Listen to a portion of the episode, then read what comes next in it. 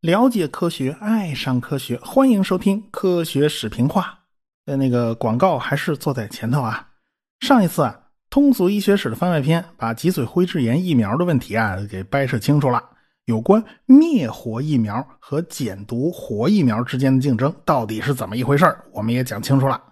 如今这个病啊，已经快被人类给彻底消灭了啊，这快到这时候了。呃，还差最后一哆嗦。呃，我们相信呢，在不久的将来，这个病是一定会被彻底消灭的。大家有兴趣呢，不妨去听我的通俗医学史。好，咱们闲言少叙，书归正文。上文书讲到啊，雷昂诺夫和别里亚耶夫因为飞船内部的氧气浓度过高而脑子昏昏沉沉的，说白了，这叫醉氧。他们一阵一阵的眼冒金星啊，高浓度的氧气对视网膜是有伤害的。他们啊头晕嘛，一阵一阵犯困，后来他俩就睡着了啊，说是睡着了，其实就是晕过去了。那个时候啊，他们进入了无线电盲区，也就是说跟地面的通讯呢断了，地面的科罗廖夫也不知道他们到底怎么样了，也不知道他们的情况。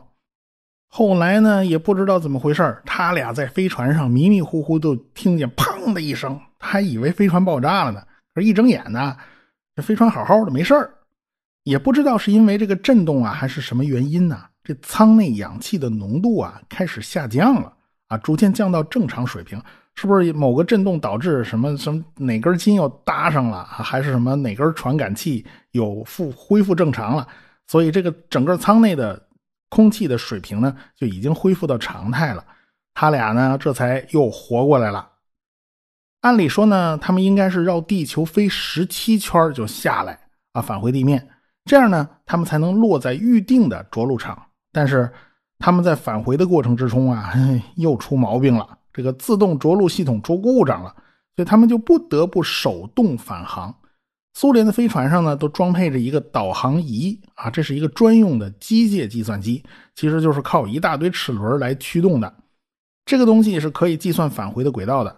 两个宇航员呢，就必须操作这个东西，重新计算轨道，然后靠手动操纵返回。说实话，苏联宇航员啊还没有用手动降落过宇宙飞船，以前呢全都是自动的。现在呢，飞船想绕十七圈下来已经不可能了，起码要多绕一圈，绕个十八圈。别利亚耶夫呢就重新计算了，这个着陆场呢它不是随便挑的啊，它一定得空旷啊，它没有障碍物啊，没有山河茂密的树林啊，也没有建筑和电缆之类的，草原呢是最合适的地方。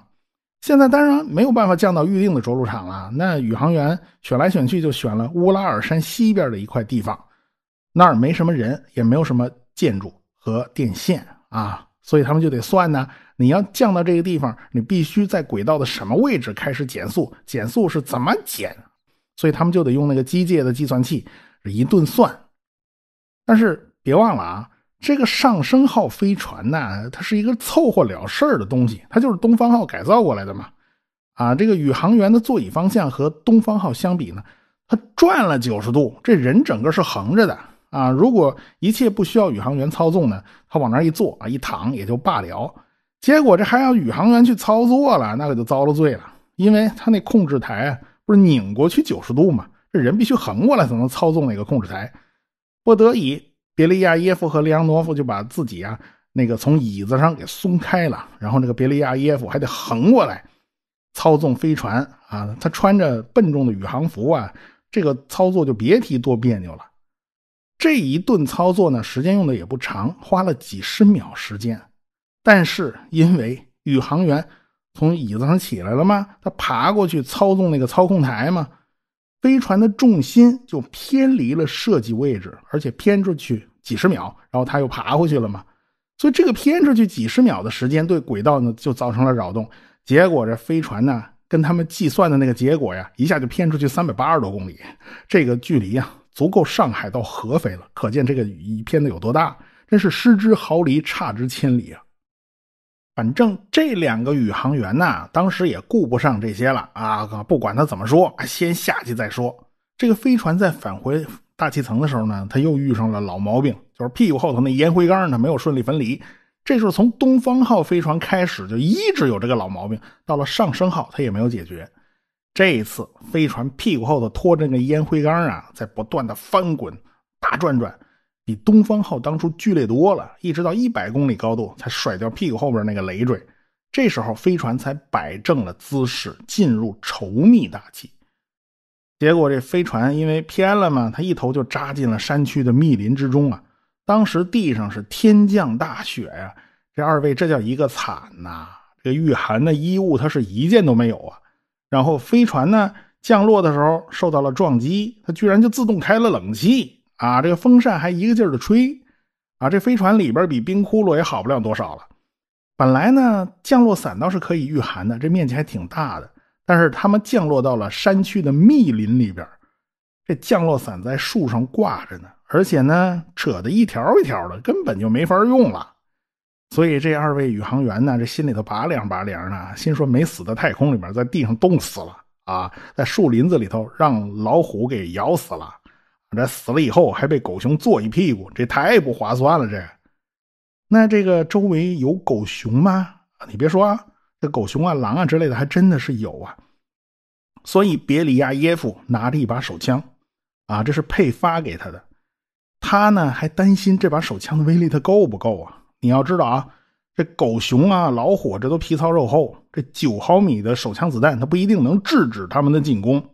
你要是打中了野兽的要害，你能把它打死，你是能要它命的。但是人家在死之前啊。足够把你拍成肉饼的啊！这个他不是马上就死，所以后来呢，苏联还专门为宇航员研制了专用手枪。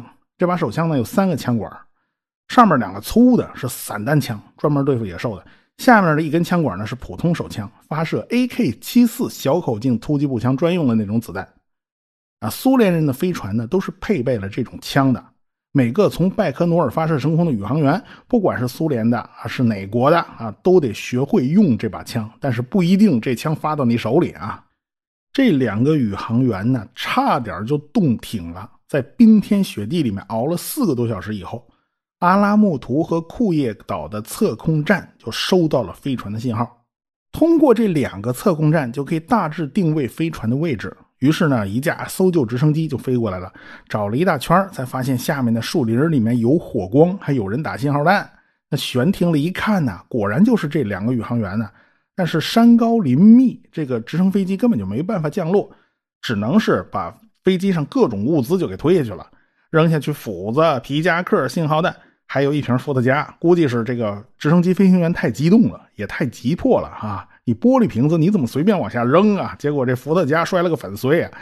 这个两个宇航员就眼睁睁看着这个伏特加摔碎了，然后咂巴咂巴嘴儿，没得喝了啊！这没办法，忍着吧啊！你别忘了啊，宇航员在太空里可是出了一身汗的，特别是那个里昂诺夫，你想啊，他汗都出了好几斤了，他人都几乎中暑，那一身的水呀，早就把内衣给泡湿了。啊！现在下了地面以后，再经过这么一冻，他透心凉啊！那别提多难受了。他们赶快回到舱里边，把宇航服脱下来，把内衣脱下来，然后再把宇航服穿回去。这飞船里头不能待啊！飞船里边比外边还冷，所以只能在外边找个背风的地方挺着。就这么熬了一夜。第二天，他们从飞船上把应急通信的无线电台给拿出来了。他们呢是配备了一个五十兆赫频率左右的电台，发射功率呢零点四瓦，传个两三公里呢也还是可以的。用的是银锌电池，好在当时还没有发明锂电池呢。要锂电池，在这种天寒地冻的环境之下，早就玩完了哈。这个发射机呢可以断断续续的工作十三个小时。他们呢拿着斧子。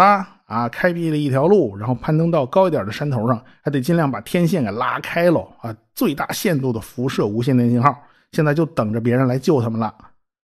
直升机的确是来救他们的，但是周围啊山高林密，大树普遍都有四十多米高，所以根本就没办法降落。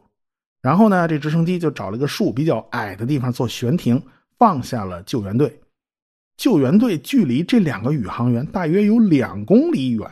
但是因为林间的积雪太深了，这两公里的距离足足走了三个多钟头。然后周围那好几批救援队就踩着滑雪板就到达了宇航员所在的位置，陆陆续续来了能有二十多人那直升飞机呢就着陆在了五公里之外啊。他们在五公里之外找到了一个地方，军方啊是下了命令的，是禁止用直升机把他们调走，这不行啊，必须找地方降落，然后让他们自己走上直升飞机。这是一切为了安全起见。可是这五公里的路是非常难走的，不得已当天也晚了，就就地宿营。大家呢就只有砍木头搭了一个简易的小屋。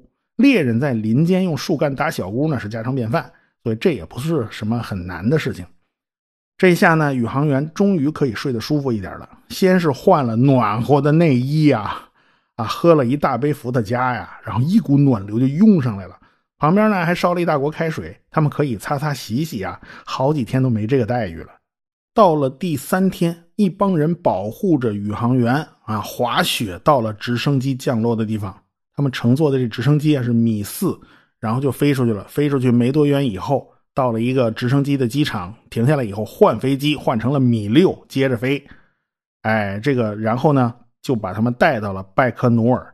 事后大家也在检讨整个救援过程，他们认为地面和空中的协同啊实在是不太好，就导致宇航员在冰天雪地的地面上冻了一个晚上。第一个晚上可不是挨冻了吗？所以呢，苏联人也就接受了教训。这一次事件也就推动了野外救援理论的发展。到底野外碰上冰天雪地，碰上山高林密，该怎么去救人啊？这是一门学问。虽然历经磨难呐，好歹这两个宇航员啊是活着回来了，这好不容易啊。他俩算是磨难最多的宇航员了，他没有之一啊。其他人要么就顺利回来了，要么就挂了，只有他们俩出这么多事儿。不过结局呢，毕竟是圆满的。他俩呢获得了苏联英雄称号，外加一辆伏尔加轿车、一点五万卢布的奖金以及四十五天的假期啊，他俩成了英雄了。尤其是梁诺夫，他和加加林那是一样珍贵。后来呢，这个别里亚耶夫曾经在一九六七年巴黎航展期间呢，他跟着苏联代表团到过巴黎，美国 NASA 的代表团呢也到了巴黎航展。当然啦，这个两家要互相看看嘛，互相聊聊嘛。结果美国的宇航员和别里亚耶夫聊起来呢，还聊得挺开心，还是大家都互相比较敬佩。一看这别里亚耶夫真是很有领导能力，各方面能力都很强啊。大家呢，毕竟都是同行嘛。不过后来呢，别里亚耶夫在一九七零年死于了胃溃疡手术造成的腹膜炎，他的生命永远停止在了四十五岁。距离他参与上升二号的任务只过去了五年，所以这个人真的是挺可惜的。相对来讲，里昂诺夫就非常幸运了。原来呢，他打算参加苏联的登月计划，但是后来呢，任务取消了。不过后来苏联让里昂诺夫参加了联盟阿波罗飞船的太空握手行动，他为此呢还恶补了一阵子英语，所以我们后面还是会提到他的。二零一九年的十月十一日，里昂诺夫去世，也就是说去年刚刚去世啊。这老头的后半辈子呢，爱上了绘画，他最喜欢画的题材就是太空啦、登月啦。可惜苏联人一辈子也没能登上月球。如今苏联已经不存在了，所以未来也没有这个可能了。这是一个永远的遗憾。扯远了，咱扯回来啊。就在里昂诺夫和别利亚耶夫被救回来的这个当口。美国人的双子座三号飞船已经是蓄势待发了。一九六五年的三月二十三号，格里森和约翰杨就坐进了双子座三号的座舱里边。格里森上次参与水星计划，这飞船就降落到了大西洋里面。但是落了水以后呢，他是被捞起来了，这个飞船没有被捞起来了，沉下去了。这一次，NASA 又安排他上太空啊，这个飞船总得起个好名字啊。他想起音乐剧啊。叫不沉的茉莉，他非要用这部音乐剧的名字给飞船起名字，啊，他估计就是讨个口彩嘛，不沉嘛。他对上次飞船沉了，他实在是耿耿于怀，他太郁闷了，所以这次非要挑个吉利的词儿。这部片子的中文名字呢叫《琼楼飞燕》啊，看不出不沉的意思啊，这个跟英文的原意呢差的比较远。当时呢，NASA 觉得你怎么能起这么个俗的名字呢？不行啊，就坚决让他换个名字。结果让他换呢，他赌气，非要起名字叫泰坦尼克，这差点把领导给鼻子给气歪了。哎呀，这哪壶不开提哪壶啊！啊，你这个起个名字叫泰坦尼克，你打算这个飞船再沉到水里面去？啊你这能起个吉利点的名字吗？最后呢，啊，这 NASA 还是同意了，不沉的茉莉就不沉的茉莉吧，比泰坦尼克强啊，就依了你了。由此可见呢，美国这帮宇航员呢，他还真是顽皮呀。这是格里森第二次上太空啊，这是老手带新手，也算是合理的搭配。这个约翰杨呢是个新手，本来呢宇航员安排不是这么安排的，是安排谢泼德啊，谢泼德得了美尼尔综合征，哎呀，这个就上不了天了，所以才换成了这个年轻的杨。这约翰杨他也不是一省油灯啊，哈，他这次飞行也恶搞了一把，他怀里揣着一个。玉米牛肉三明治，他就上了太空了。你说这得多馋呐？是不是这个嫌人家 NASA 的太空餐不好吃啊？其实是这样的啊，这个格里森特别喜欢吃这种三明治，于是呢，这个约翰杨呢就在怀里偷偷揣了一个，打算在太空给他一个惊喜，给你个 surprise 啊，呃，结果就把地面给吓得够呛啊。其实呢，这个行为它是违规的，因为三明治的残渣会飘在空中啊，你不知道飘到哪儿去了。万一引起了短路或者是其他什么故障，你们在太空里找谁去呀？但是人家约翰杨在太空里面还真就是大大方方把这个大号三明治给掏出来了，然后跟格里森两个人一人一口分着吃啊！你看这两人都不见外呢。哎呀，这二位那叫一个开心呐，把地面指挥人员气得够呛。说实话，馋这个毛病啊，它是不分国籍的。这个俄国人曾经把伏特加带上过空间站啊，所以这个问题上大家呢半斤八两了。除了约翰杨偷带了一个三明治啊，这算是一个创举以外，双子座三号真正实现技术上的突破是送了两个美国人上太空啊，这个目标算是完成了。美国人在这个问题上呢，算是稳扎稳打的，不像苏联。为了争第一而争第一，非要在两个人的飞船里面啊塞三个人，这事儿都是苏联人干出来的。但是双子座三号的更大的突破是第一次实现了太空变轨，他们在太空开了三次发动机，第一次开了七十五秒，就把飞船的那个椭圆轨道给硬生生拉成了一个圆轨道。第二次呢是略略改变了轨道的倾角。改变了大概是零点零二度，这角度已经非常小了，但是还是能测出来。然后在四十五分钟以后呢，他们最后一次开发动机，把飞船的近地点拉到了只有七十二公里的高度，这已经是一百公里这个坎门线的以下了，这已经都不算太空了。在这个地方，大气是比较稠密的，即使他们不再开发动机，最终这个飞船也是会逐渐逐渐衰减，掉到地面上的。最后呢，就是飞船在受控状态下再入大气层，出现了一点点偏差，这落点呢也偏了六十九公里。当然了，他们有个好条件，它就是落在海面上啊，它不至于找不着。不过呢，这次打开降落伞以后啊，这飞船呢它横过来了。你想嘛，双子座飞船呢，它就是一个圆锥体啊，它正常的姿势应该是尖儿朝上啊。啊，现在呢，它是横着漂在海水里面的。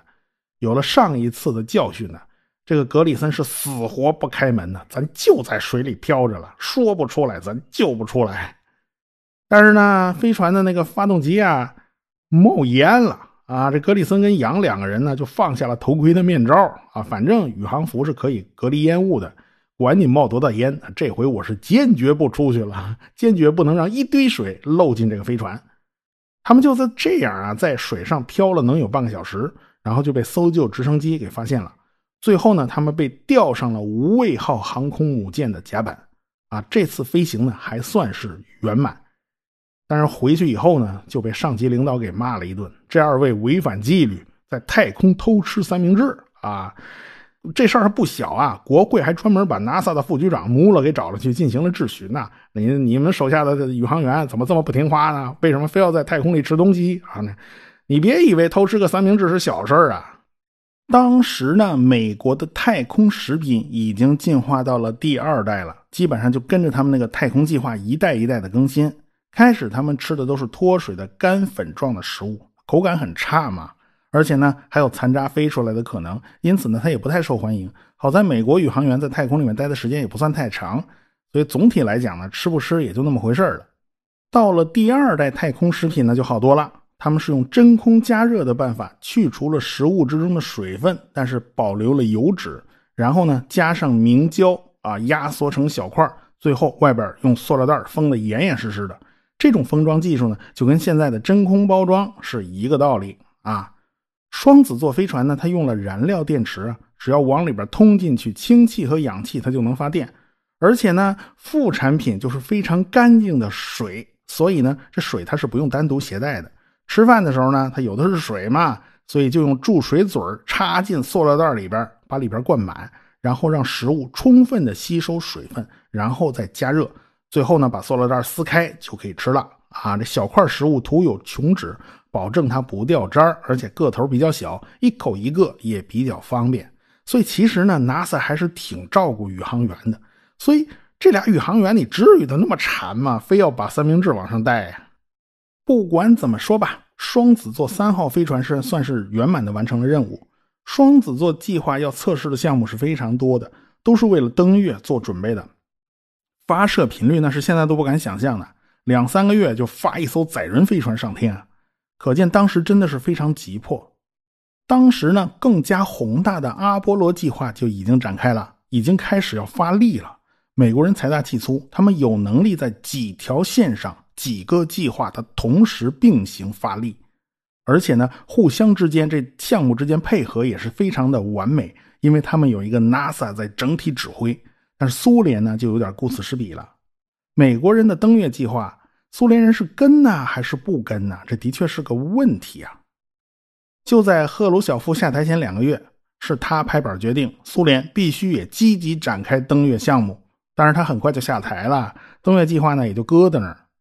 美国已经开始紧锣密鼓的搞了好几年的基础研发了。你想，巨大的 F 一发动机已经在积极推进呢，上面级的捷二发动机也在加紧测试了。苏联呢，这边还在晃荡呢。在勃列日涅夫时代，科罗廖夫的地位他就没有那么高，他受到了强力的挑战，因为勃列日涅夫他不是一个一言九鼎的强势的领导人啊，他信奉的哲学呢叫你好我好大家好啊。所以，科罗廖夫、扬格尔、切洛梅、格鲁什科这背后呢，都有支持者啊，都有政治资源。这个勃列日涅夫他是谁都不想得罪，所以他在分配项目资源的时候，就像撒胡椒面一样，两边都要撒，但是两边都给的不够。当时苏联的各家设计局是各有分工的，比如说，扬格尔擅长搞洲际导弹，科罗廖夫擅长发射飞船和卫星。切洛梅就擅长发射大型的航天器，你别说啊，他搞出来的 UR 五百火箭能把八点四吨的载荷送进近地轨道，可是科罗廖夫的 R 七系列火箭还达不到这个水平，所以呢，切洛梅就成了科罗廖夫最大的竞争者，因为登月肯定是需要一枚大火箭的嘛。就在一九六五年，苏联领导层呢就着急忙慌的开始要积极推进登月计划了，因为他们已经是起了个大早，赶了一个晚集。但是要想登月，苏联手头的这几个火箭呢都是不够用的，必须设计新的火箭。到底该如何设计，走什么样的技术线路呢？我们下回再说。科学声音。